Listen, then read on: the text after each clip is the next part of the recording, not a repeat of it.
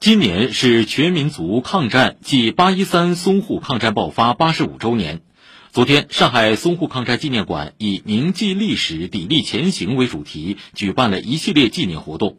由上海淞沪抗战纪念馆联合中国左翼作家联盟会址纪念馆、八路军武汉办事处旧址纪念馆共同举办的原创展览《抗战血泊中产生的一朵奇花》文物手稿图片展也于昨天开展。此外，孩子剧团文物史料图片展昨天也在上海淞沪抗战纪念馆开幕，展示了抗战时期在中国共产党领导和培育下诞生的少年儿童革命文艺队伍开展抗日救亡宣传的光荣事迹。展览免费向观众开放，展期两个月。